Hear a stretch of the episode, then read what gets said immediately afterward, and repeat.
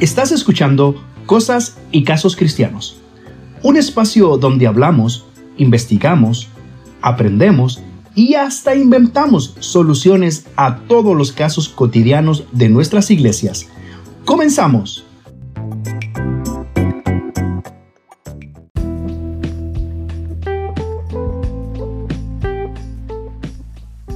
De todos los que hoy me escuchan, si no todos, al menos el 99.99%, estoy seguro que han recibido de esas visitas inesperadas, esos momentos que llegan a desequilibrar y alterar el orden de nuestras vidas, esos momentos que cambian todo en cuestión de segundos. Unos ya las pasaron, otros la están pasando y otros las vamos a pasar. Y estoy hablando nada más y nada menos que el tiempo de pruebas. De todos los temas bíblicos, este es uno de los más difíciles de asimilarlo, porque si bien hay mucha información y mucha prédica y mucho seminario de lo que puede ser la prueba, no es lo mismo la teoría que la práctica. Creo que la prueba hay que vivirla para poder hablar de ello. El libro de Santiago capítulo 1 versículo 2 al 4 dice, Hermanos míos, tened por sumo gozo cuando os halléis en diversas pruebas, sabiendo que la prueba de vuestra fe produce paciencia, mas tenga la paciencia su obra completa, para que seáis perfectos y cabales sin que os falte cosa alguna. Y yo quiero resaltar tres puntos importantes a considerar en medio de la prueba. El número uno es actitud. Se nos requiere como cristianos que debemos mostrar una actitud en medio de las circunstancias difíciles. ¿Y cuál es? Es gozo en medio de la prueba. Dice, hermanos míos, tengan por sumo gozo. E incluso no dice gozo, dice sumo, es decir, extremo, ilimitadamente contentos cuando se hallen en diversas. Y otra cosa que me llama la atención, no es ni siquiera en la prueba, él dice en diversas, está hablando en plural, en diversas pruebas.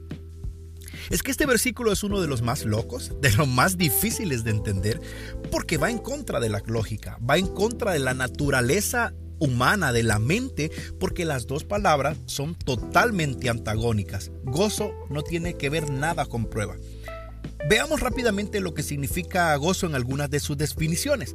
Y gozo es deleite, satisfacción, placer, alegría, contentamiento, disfrute, deleite.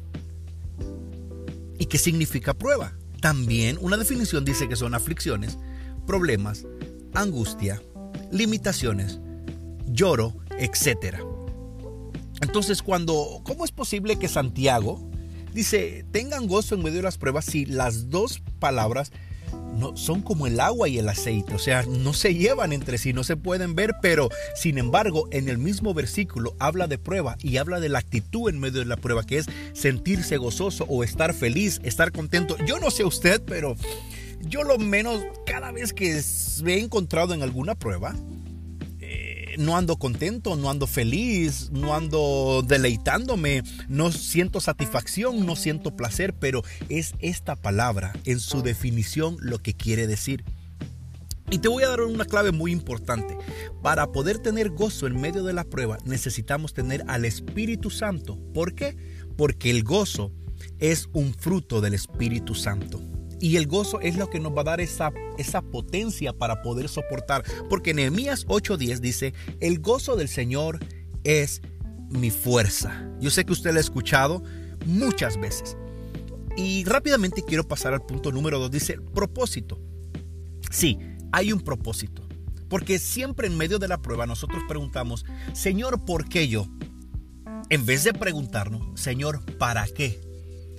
El propósito de la prueba es probar nuestra fe, porque si vamos al plano más sencillo de lo que esto significa, porque si usted dice tener fe y no es probada, entonces no tiene sentido.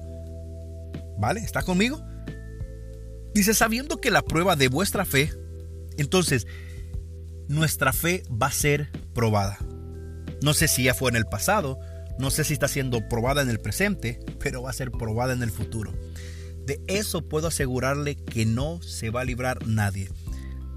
Oye Mario, pero yo me porto bien y soy muy cristiano y sirvo y amo al Señor. Es que la vamos a pasar porque es la forma que Dios ha diseñado para afirmarnos, pulirnos y aprobarnos.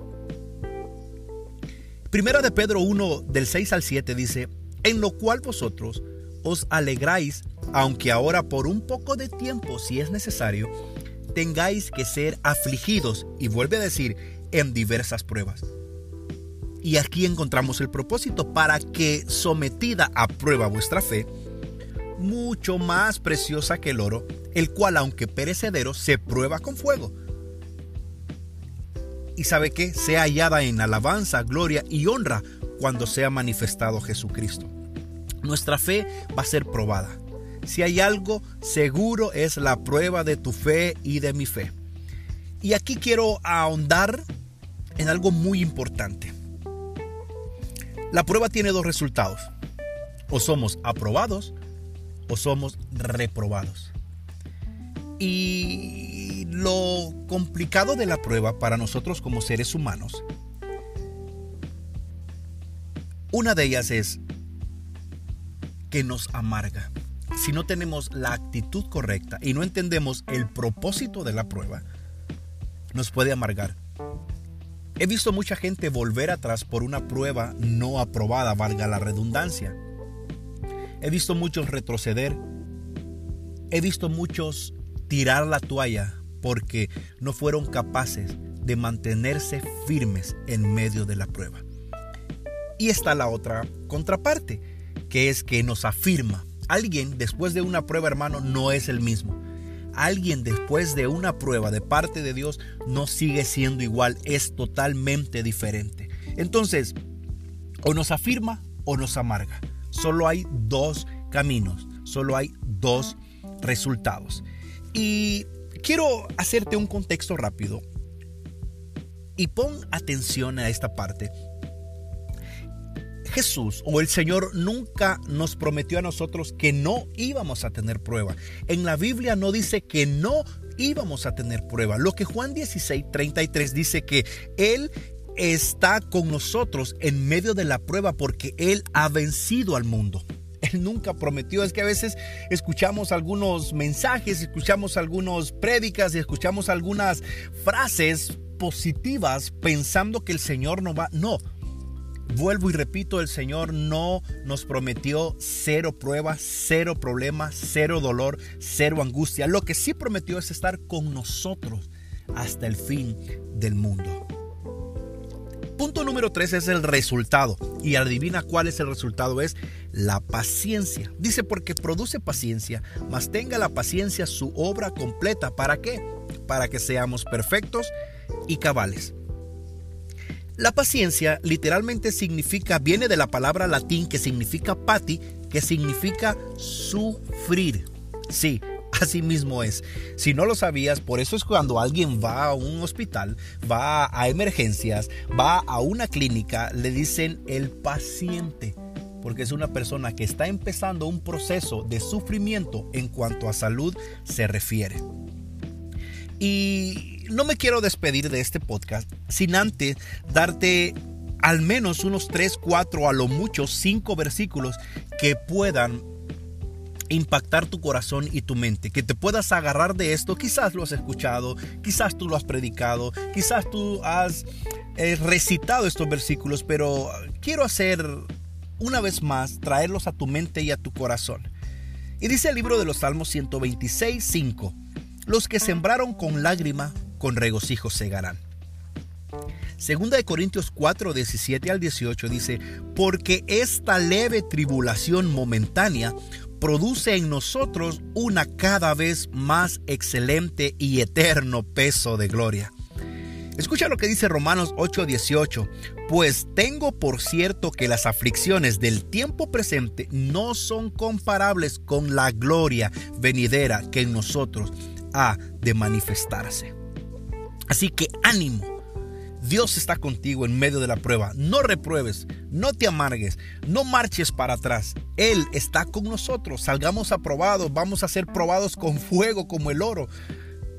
Y me quiero despedir con mi versículo de salida, así le puse en mi escaleta, así le puse en, mi, en mis apuntes, 2 de Corintios 4, 8 al 10. En la versión Biblia de las Américas dice lo siguiente, afligidos en todos, pero no agobiados, perplejos, pero no desesperados, perseguidos, pero no abandonados, derribados, pero no destruidos, llevando siempre en el cuerpo por todas partes la muerte de Jesús para que también la vida de Jesús sea manifiesta en nuestro cuerpo.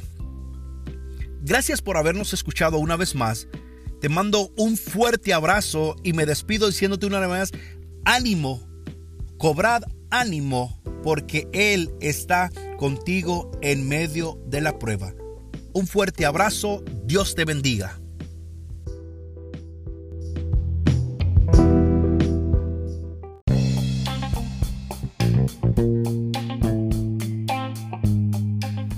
Gracias por habernos acompañado en un episodio más de Cosas y Casos Cristianos. Y recuerda que si no lo sabemos, vente porque juntos lo inventamos. Te saluda tu amigo Mario Castellanos. Bendiciones. Chao.